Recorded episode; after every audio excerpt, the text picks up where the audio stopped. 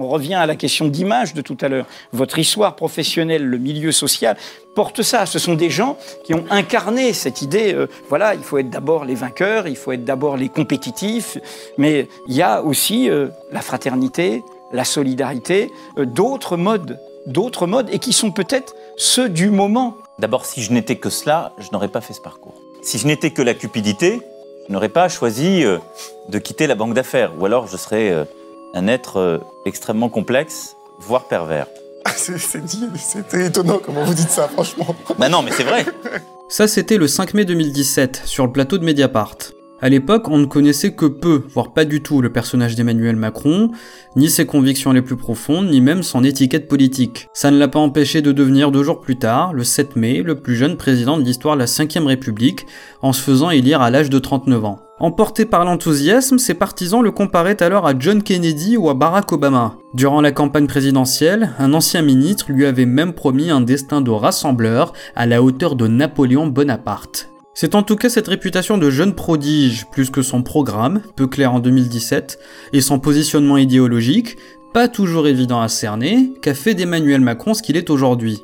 Dans un sondage Odoxa réalisé pendant la campagne présidentielle de 2017, on apprenait que Macron était perçu comme brillant, compétent et apparaissait comme un excellent stratège. C'est le bon élève devenu président, le génie de la politique qui s'est hissé sur la plus haute marche du pouvoir sans même être soutenu par un parti politique. Il aura tout de même réussi à séduire quelques vieux routiers de la politique, à l'instar de Gérard Collomb, ancien parlementaire et maire de Lyon, qui voyait en Emmanuel Macron ni plus ni moins que le nouveau phare de la pensée politique française. À la fois, il montre les changements auxquels nous allons être confrontés et en même temps, il indique les pistes pour faire face à ces défis. Vous n'exa- Vous n'exagérez pas un peu Parce que moi, enfin, Non, moi, j'ai- écouté Emmanuel Macron, j'ai pas compris dans quel monde on va vivre dans 20 ans. Enfin, Ah si je veux dire, Euh, c'est pas non plus. euh, Eh ben, je pense que lui, d'une certaine manière, euh, éclaire l'avenir. Vous voyez Ce storytelling sur ce Macron surdoué, self-made man et visionnaire va certes séduire une certaine frange de l'électorat, mais va aussi en amuser beaucoup.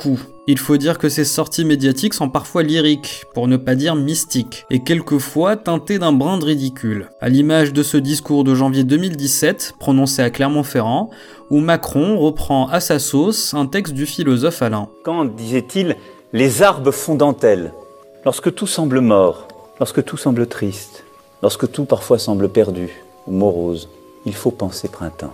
Non pas penser printemps pour s'émerveiller, non pas penser printemps par bêtise ou par une forme de béatitude médiocre, mais penser printemps parce que, au moment même où cette désolation s'installe dans la nature, quelque chose se prépare qui est déjà là.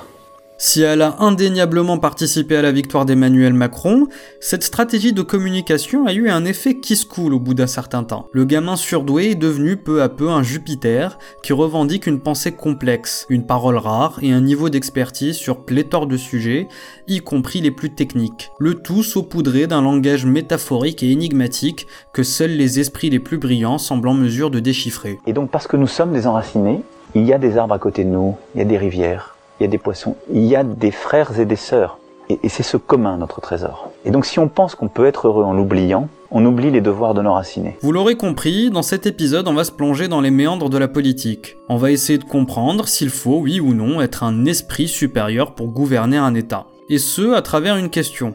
Emmanuel Macron est-il un génie ou juste un mec lambda avec un énorme melon?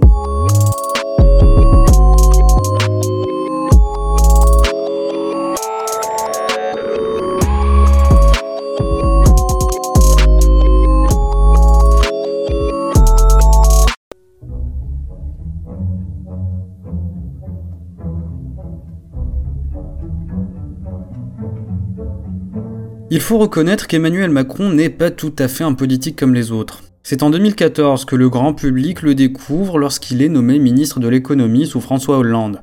Mais il n'était pas sorti de nulle part pour autant. Haut fonctionnaire puis banquier d'affaires, il prend sa carte au Parti Socialiste en 2006 pour la rendre en 2009. Il participe ensuite à la campagne présidentielle de Hollande en 2012. Il devient la même année secrétaire général adjoint de l'Élysée pour finalement se voir offrir les clés de Bercy en 2014. Et à l'époque, sa nomination passe très difficilement. Peu importe qu'il se dise socialiste depuis l'âge de 12 ans, son parcours et ses idées font tousser à la gauche du PS. Emmanuel Macron, connu pour être eh bien, un ancien banquier d'affaires de chez la grande banque Rothschild, millionnaire, disent certains à gauche pour le critiquer.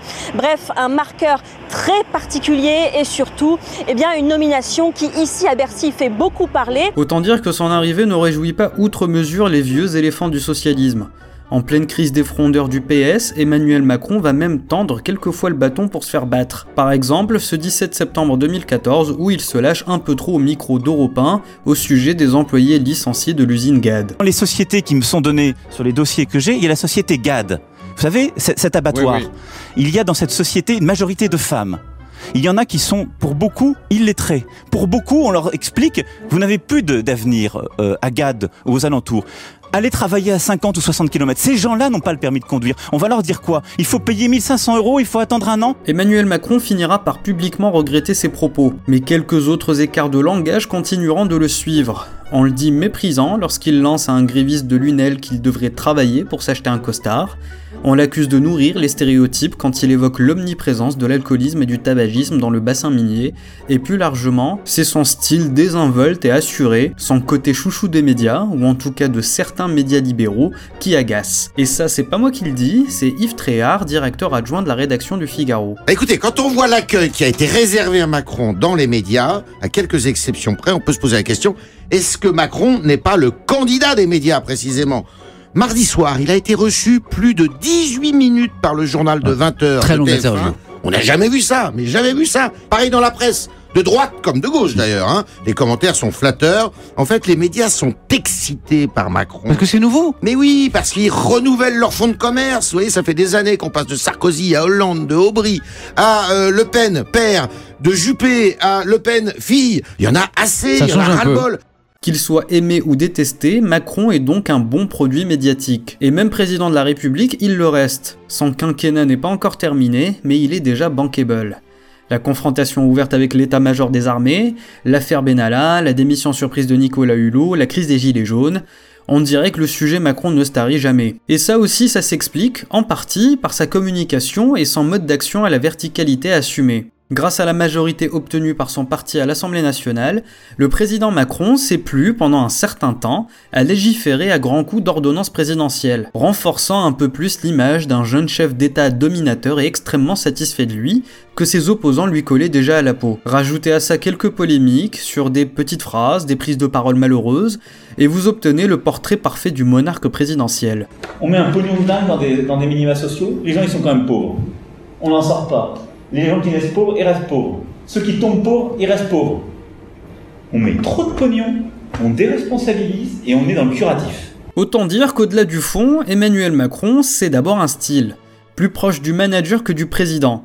En clair, il veut tout changer, mais en faisant tout, tout seul et à sa manière. Émilie Cariou et Aurélien Taché, deux anciens députés de la majorité En Marche, pointeront même ce qu'ils appellent une dérive plutôt autoritaire du pouvoir macronien. Là, le mot qui me vient tout de suite, peut-être trouver ça trop fort, excessif, mais tant pis, c'est autocrate.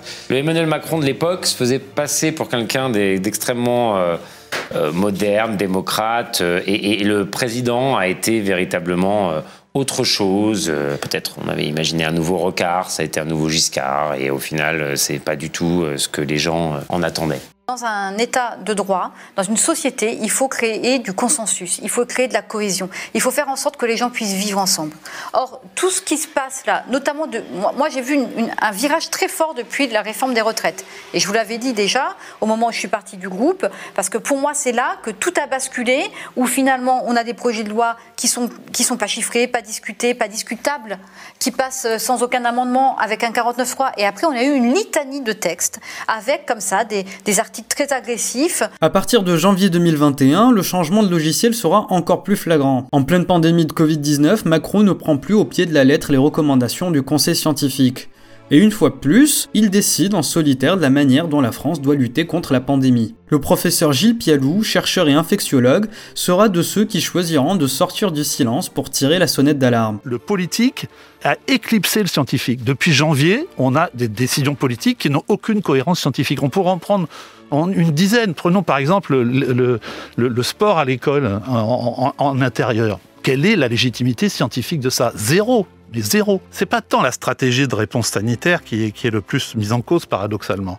C'est l'absence de transparence de ses conséquences. C'est-à-dire qu'il n'y a pas eu de débat euh, de la représentation nationale sur le fait qu'on allait déplacer les malades, déprogrammer à hauteur de 80%, comme nous l'a demandé notre agence régionale de santé, 80% de déprogrammation, moi, j'ai trouvé ce chiffre inhumain. Au mépris de l'avis des scientifiques et au prix de dizaines de milliers de morts, Emmanuel Macron refuse catégoriquement de reconfiner le pays. Le tout en ne s'entourant que de gens complètement d'accord avec lui et en relançant, un peu malgré lui, la machine à lèche-pompe. Solène de Royer, journaliste politique au Monde, note alors une atmosphère de cours invraisemblable à l'Élysée, en rapportant même les propos d'un proche du président, lui-même stupéfait de retrouver un Macron extatique, persuadé du bien fondé de sa stratégie. Si je ne fais pas tout tout seul, alors rien ne bouge, a ainsi lâché le chef de l'État devant son interlocuteur en soupirant. Le paroxysme sera atteint avec la sortie remarquée de Jean-Michel Blanquer, ministre de l'Éducation, parlant d'un Macron qui n'a presque plus besoin de l'avis du conseil scientifique pour orienter la politique sanitaire de l'État.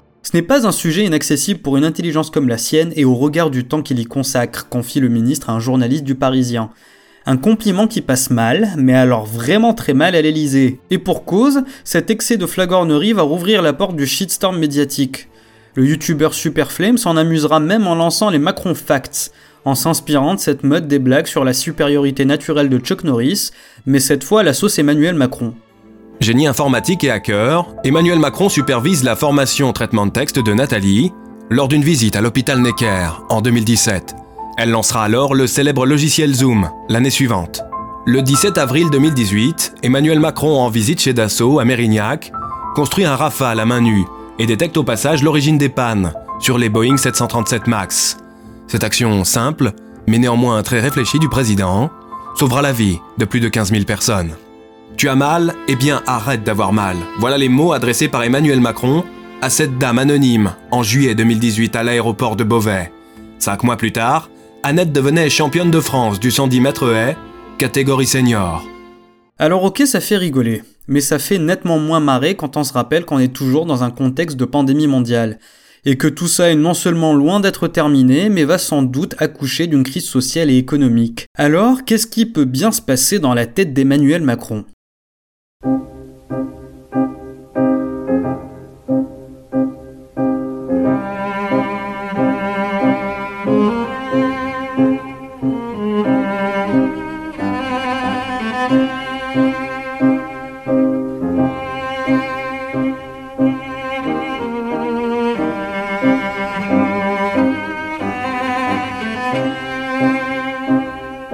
De considérer que le président de la République n'est rien d'autre qu'un roitelet qui pense savoir tout sur tout, il serait intéressant de voir si nous valons tous vraiment mieux que ça.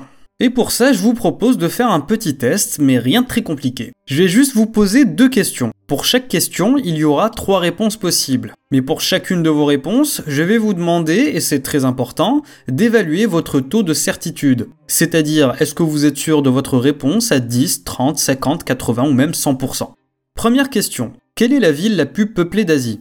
Réponse A, Tokyo. Réponse B, Hong Kong. Réponse C, New Delhi. Deuxième question.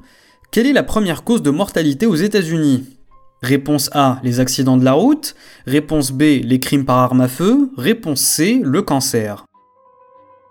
Bon, si vous connaissiez la vraie réponse à au moins une des deux questions, vous avez sans doute pu éviter le piège. Si ce n'est pas le cas, je suis au regret de vous annoncer qu'il n'y avait aucune des bonnes réponses dans ce petit quiz. La ville la plus peuplée d'Asie, c'est Shanghai. Et la première cause de mortalité aux États-Unis, eh bien ce sont les maladies cardiaques. Ça ne vous a pas empêché de répondre, avec plus ou moins de confiance dans votre réponse, sans considérer un seul instant que vous n'aviez pas toutes les données en main pour être dans le vrai. Et ça, c'est un biais cognitif connu sous le nom d'excès de confiance. Ce biais, c'est la traduction de notre tendance à parfois surestimer nos connaissances sur un sujet. Et vous le voyez sans doute venir, l'effet d'excès de confiance se retrouve souvent chez les personnes hautement placées. Prenons par exemple le cas d'Edouard Balladur lors des présidentielles de 95, qui était convaincu, mais vraiment convaincu, 15 jours avant la date du vote, d'arriver en tête. Au final, c'est Jacques Chirac et Lionel Jospin qui vont le devancer dès le premier tour. À l'époque, ce biais avait été notamment favorisé par l'entourage d'Édouard Balladur qui n'a à aucun moment mis en doute sa capacité à gagner. Quand on entend ce genre d'histoire, il est facile de se dire que les politiques manquent de lucidité, que l'erreur aurait pu être évitée. Pourtant, cette réaction ne fait que refléter notre propre excès de confiance. Nous avons toutes et tous tendance à surestimer nos capacités, et ce, dans à peu près tous les domaines. Quand on demande à un panel de conducteurs américains s'ils se considèrent comme faisant partie des 50% de la population qui conduisent le mieux, 95% répondent que oui. Et quand on demande à Emmanuel Macron s'il regrette de ne pas avoir reconfiné le pays plus tôt, sa réponse est ferme et le discours est dénué de regrets. Est-ce que le 29 janvier, nous aurions dû confiner le pays? Comme certains le disaient, comme des modèles montraient que nous allions flamber en février. Écoutez, nous l'avons collectivement, nous en avons fait l'expérience collective, réelle. Non. Et donc, je peux vous le dire, nous avons eu raison de ne pas confiner la France à la fin du mois de janvier, parce qu'il n'y a pas eu l'explosion qui était prévue par tous les modèles. Donc, je, peux vous affirmer là, cette fois-ci, que je n'ai aucun mea culpa à faire, ni aucun remords, ni aucun constat d'échec. Nous avons eu raison de le faire. Quand on l'écoute parler, Macron semble sincèrement convaincu par le bien fondé de sa démarche, même si elle allait à l'encontre de ce que tous les épidémiologistes et les spécialistes du domaine préconisaient. Et là se trouve peut-être un autre problème.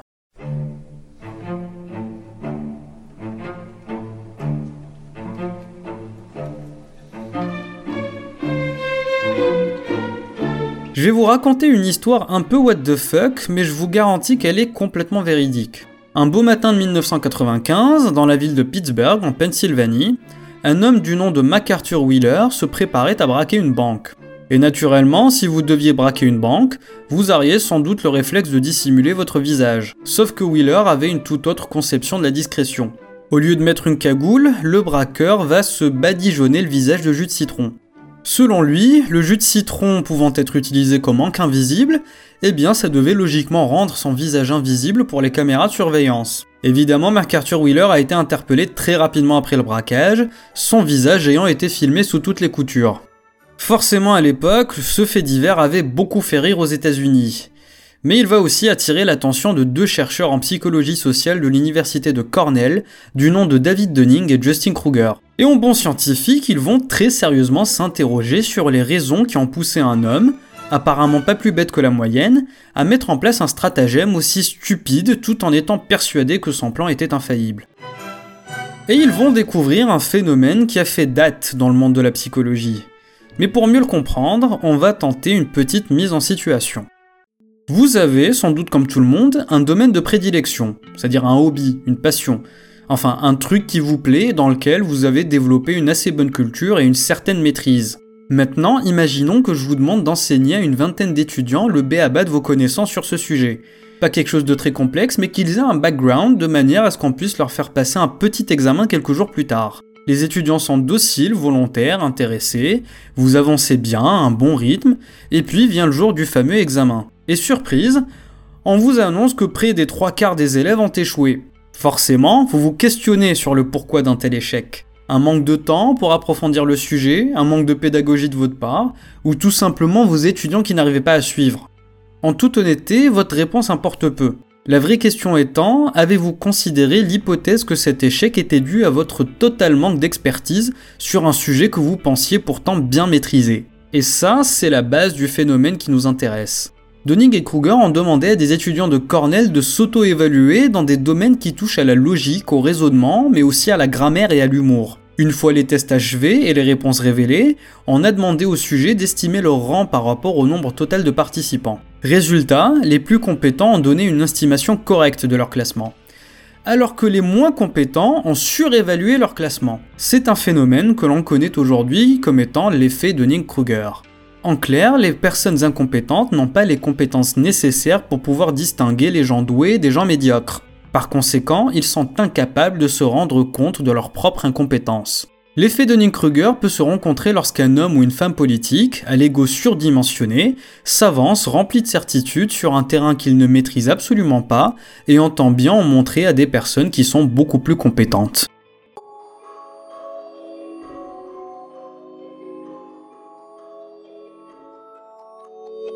Doivent avoir bien les boules, les médecins, toutes ces années d'études alors qu'il leur suffisait d'être président trois ans. Macron, ça fait une année qu'il se consacre à 100% à cette crise. Par chance, avant la pandémie, il avait juste eu le temps de terminer les plans de la charpente de Notre-Dame, mais ça s'est joué à peu. Hein. Rendez-vous compte si Macron bossait chez Sanofi, mais on l'aurait notre vaccin Deux ans après avoir publié de l'origine des espèces, Charles Darwin n'arrêtait pas de se plaindre de la pauvre qualité de son travail. L'ignorance engendre plus souvent la confiance que ne le fait la connaissance, disait-il. Malheureusement, nous ne sommes pas tous des Charles Darwin, et Emmanuel Macron ne peut pas être à la fois inspecteur des finances, épidémiologiste, ingénieur nucléaire et expert en cybersécurité. L'auteur américain William Feder a écrit un jour qu'être éduqué signifie être capable de faire la différence entre ce que vous savez et ce que vous ne savez pas. Il s'avère que cet idéal, pourtant simple, est extrêmement difficile à atteindre. Si ce que nous savons nous est souvent perceptible, même les grandes lignes de ce que nous ne savons pas nous sont complètement invisibles. Nous ne parvenons pas à reconnaître l'étendue de notre ignorance. Alors, comment un électeur, lui-même incompétent, peut-il voter pour un candidat sur sa seule compétence réelle? Peut-être avec un scrutin aveugle, ou en se basant uniquement sur le charisme et la capacité à séduire, ou plutôt sur la représentation qu'il se fait de tel ou tel bord politique. Pour ça, la science n'a toujours pas de réponse. Par contre, elle nous a appris que ce gars, que vous voyez fanfaronner à la télé avec ses grandes vérités et ses insupportables illusions de grandeur, eh bien ce gars est sans doute purement et simplement un crétin.